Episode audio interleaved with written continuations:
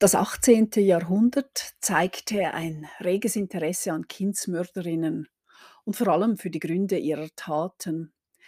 Die Obrigkeiten allerorts waren überaus beunruhigt über die scheinbare Häufung dieser Art von Verbrechen. Tatsächlich zeigt sich ab dem späten 16. Jahrhundert ein rasanter Anstieg von Urteilen. Bei diesen Veränderungen kann vieles eine Rolle spielen. Möglicherweise wurden Kindsmorde davor nicht immer entdeckt.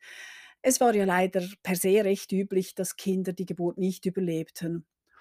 Und ob eine verzweifelte Mutter ihr Neugeborenes erstickte oder dieses eines natürlichen Todes starb, konnte gerichtsmedizinisch damals nicht geklärt werden. Zudem wurden ab dem 16. Jahrhundert die Strafen drakonischer und damit auch sichtbarer. Zudem könnten sich auch gesellschaftliche Wertvorstellungen verändert haben, so dass solche angenommenen Verbrechen häufiger zur Untersuchung und Bestrafung kamen. Liebe Hörerinnen und Hörer, willkommen zu meinem Kriminalgeschichten-Podcast. Ich bin Nicole Billeter, freischaffende Historikerin und heute wenden wir uns dem recht verbreiteten Phänomen zu, dem Kindsmord. In der Regel wurden nur die Mütter zur Rechenschaft gezogen. Sie waren ja die Täterinnen. Meist erklärten sich ihre Taten damit, dass sie ledig waren. Das war nicht nur moralisch verwerflich, sondern im Grunde selbst ein Verbrechen. Die Väter der Kinder stritten normalerweise alles ab, beziehungsweise setzten sich ab und waren für ihre Mitbeteiligung an der unkeuschen Tat nicht haftbar zu machen. Als ledige Mutter durchs Leben zu gehen, war für fast alle Frauen keine Option. Und wenn sich in der Familie niemand fand, der ein Kind aufziehen wollte, dann verbargen die Frauen ihre Schwangerschaft und töteten oft ihr Kind gleich nach der Geburt. Manchmal wurde dies nicht entdeckt. Und wenn doch, dann waren die Konsequenzen für die Mütter tödlich, wie wir im anschließenden Fall sehen werden. Am 9. Oktober 1720 wurde die ledige Christina Castellech festgenommen, weil ein Mann beobachtet hatte, dass sie schwanger gewesen sei und nun habe sie aber keinen Säugling. Diese verdächtige Tatsache meldete er den Behörden.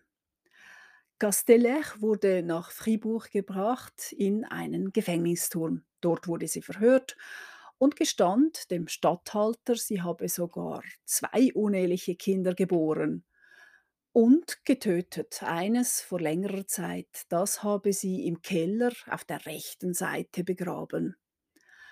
Der Ratsammann und Gerichtsschreiber sowie ein Arzt begaben sich gleich nach dieser Aussage in den besagten Keller und fanden die Kinderleiche.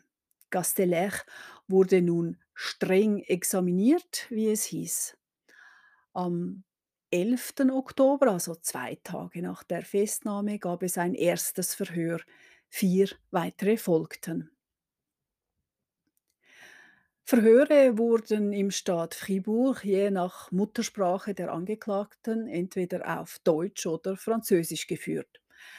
Zweisprachigkeit kennzeichnete also schon damals dieses Gebiet.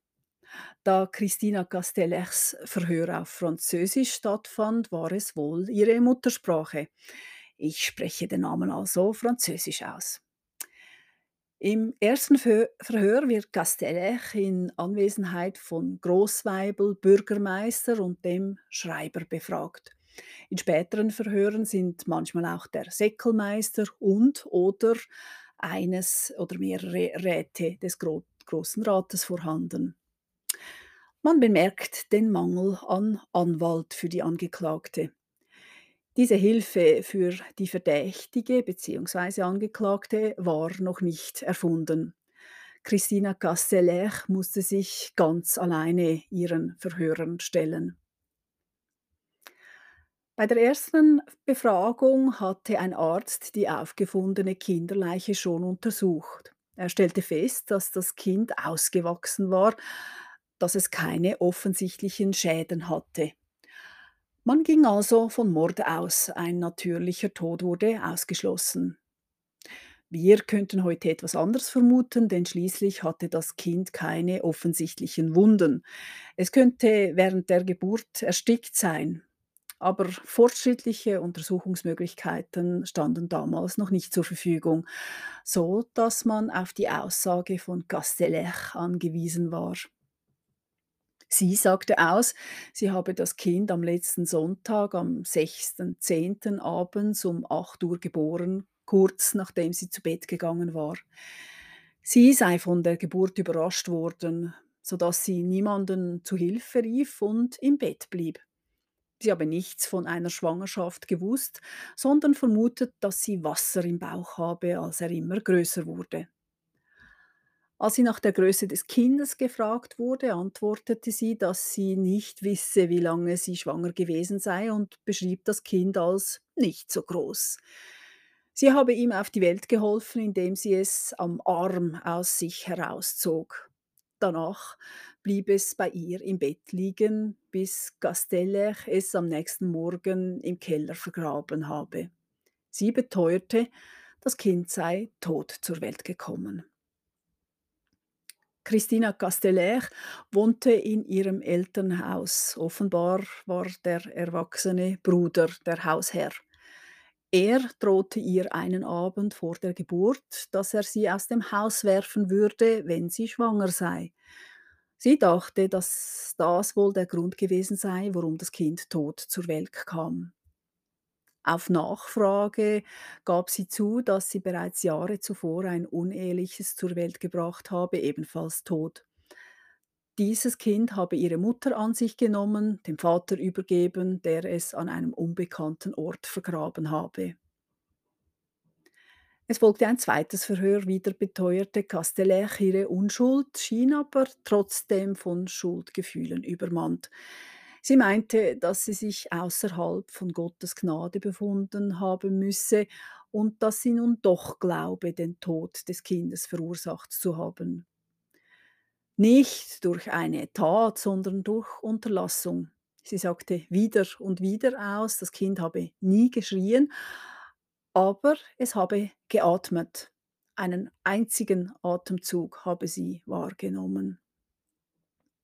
Wenn Sie sich übrigens wundern, Gasteller nennt ihr Baby immer nur l'enfant.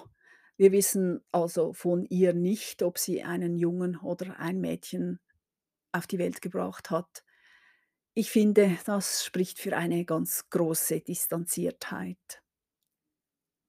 Der Fall wurde am nächsten Tag, am 17.10. im kleinen Rat besprochen. Es folgte ein weiteres Verhör. Da wiederholte Gastelech ihre Aussage. Sie gab nun aber zu, dass sie das Kind nicht zugedeckt habe. Außerdem habe sie die Nabelschnur zwar durchtrennt, aber nicht abgebunden. Dies hätte den Tod herbeiführen können. Nach den Gründen für ihr Handeln befragt, sagte sie aus, sie habe die Eltern nicht entehren wollen. Und aus diesem Grund gebrauchte sie im Verhör nun die Formulierung, sie habe das Kind tot sehen wollen. Es folgte nun eine Verhörpause von vier Wochen, in denen Castellech aber eingesperrt blieb. Ende November sagte sie dann nochmals genaueres aus, etwa, dass das Kind nach der Geburt noch circa eine Viertelstunde gelebt habe. In dieser Zeit habe es zwei oder einmal geatmet.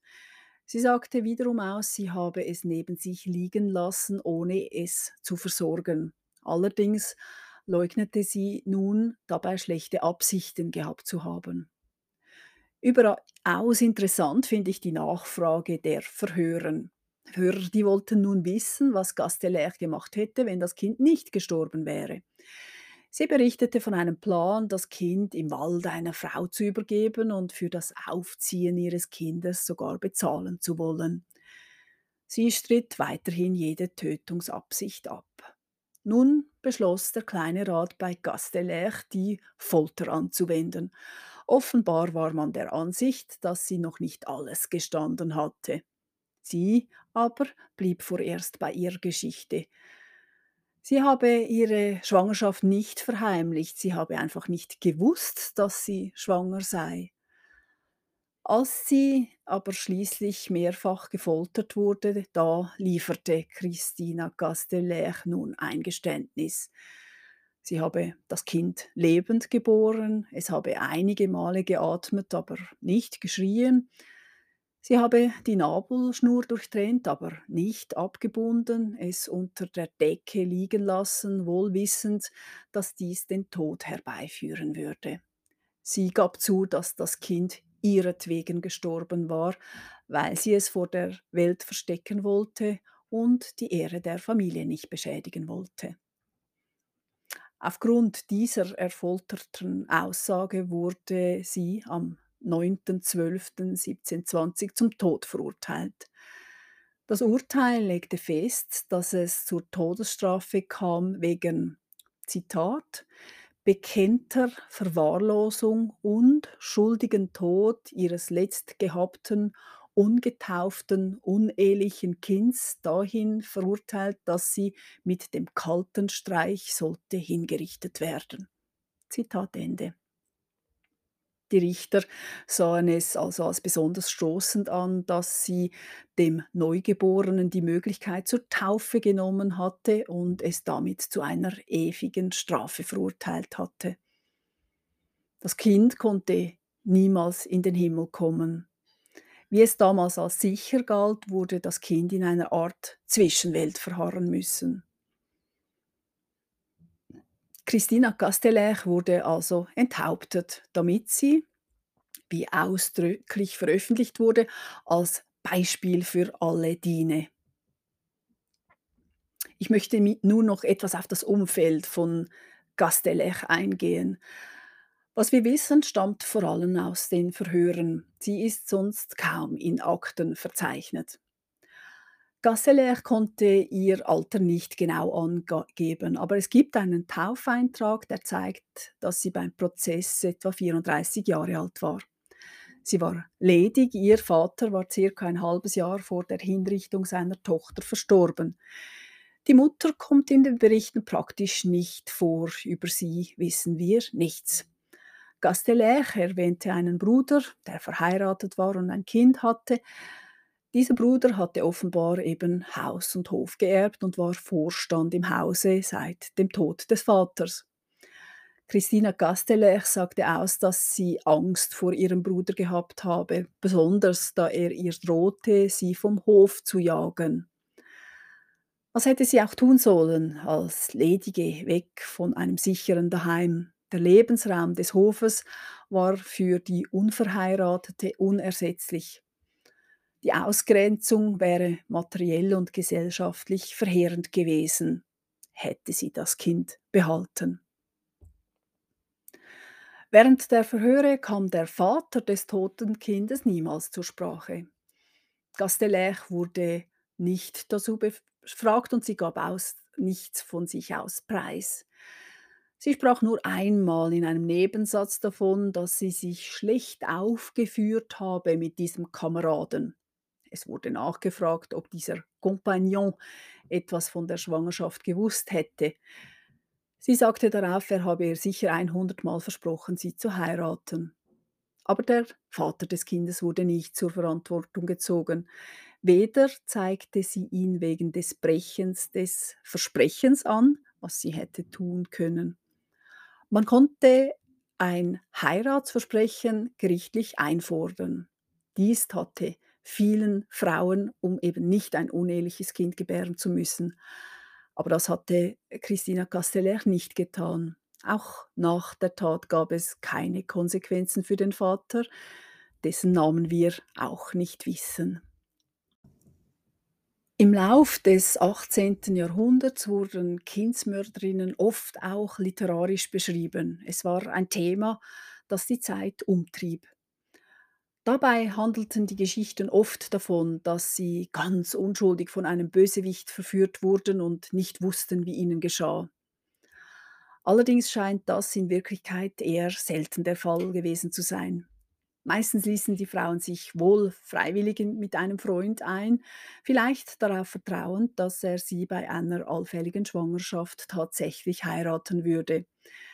Wenn nicht, trugen sie die Verantwortung. Und im Grunde galt dasselbe für den Fall einer Schwangerschaft nach einer Vergewaltigung. Im Kanton Fribourg war es schon fast die Regel, dass die Bräute vor dem Altar schwanger waren. Im 18., 19. Jahrhundert, so schätzt man, dass die Hälfte aller Bräute schwanger waren. Da die ledige Frau alleine die Verantwortung und Schande trug, waren Abtreibungsversuche häufig. Auch Castellech wurde danach befragt. Beim ersten Kind habe sie ja gewusst, dass sie schwanger war. Sie sagte aus, dass ihr schon Kräuter angeboten worden seien, aber dass sie sie nicht genommen habe. Daraus können wir schließen, dass andere Leute von ihrer ersten Schwangerschaft gewusst haben. Und es wurde eher der Schritt unternommen, das Kind im Leib zu töten, als es unehelich auf die Welt zu bringen. Als es dann doch zur Welt kam, halfen Vater und Mutter mit, das Kind zu beseitigen. Alles schien besser als ein uneheliches Kind bzw. Enkelkind. Auch im zweiten Fall wurde bei Christina Castellech eine Schwangerschaft vermutet. Ihr Bruder drohte ihr ja deswegen mit dem Rauswurf. Aber er zeigte seine Schwester dennoch nicht an, was möglich gewesen wäre. Dies unternahm dann schließlich ein fremder Mann. Castellech erklärte mehrfach, dass sie nicht wusste, dass sie schwanger gewesen sei. Das wäre natürlich möglich, ein Verdrängungsmechanismus. Es könnte aber auch sein, dass sie damit versuchte, ihre Schuld zu verkleinern. Sie hatte ja schon einmal geboren und war mit 34 nicht mehr so jung, dass sie die körperlichen Veränderungen nicht wahrgenommen hätte, außer eben durch eine totale Ablockung der Realität. Wie wir gesehen haben, wurden im Urteil als erschwerend erwähnt, dass Christina Castellech ihrem Kind die Möglichkeit zur Taufe genommen hatte. Das war unendlich wichtig. Nur durch die Taufe konnte man Teil der christlichen Gemeinschaft werden und hatte nur so die Möglichkeit, dereinst in den Himmel zu kommen. Es gab Fälle, da wurden sogar Ungeborene im Mutterleib getauft. Totgeborene konnten auf Wallfahrten gebracht und an den heiligen Orten kurz zum Leben erweckt und dann getauft werden. Es wurde alles versucht, um ihnen den Weg in den Himmel zu öffnen. Die Realität war damals so, in den 1720er Jahren starben ca. 30 Prozent aller Neugeborenen nach der Geburt. Normalerweise wurden sie dann auch ins Familienbuch eingetragen. Dieses Kind hatte keinen Namen bekommen und auch damit hatte Christina Castellech ihrem Kind den ewigen Frieden genommen. Sie hatte das Kind ebenfalls nicht würdig bestattet, sondern einfach im Keller verscharrt. Wie damals im Ancien Regime überall üblich, war die Schuldfrage im Zuge der protokollierten Vorverhandlungen bereits geklärt worden.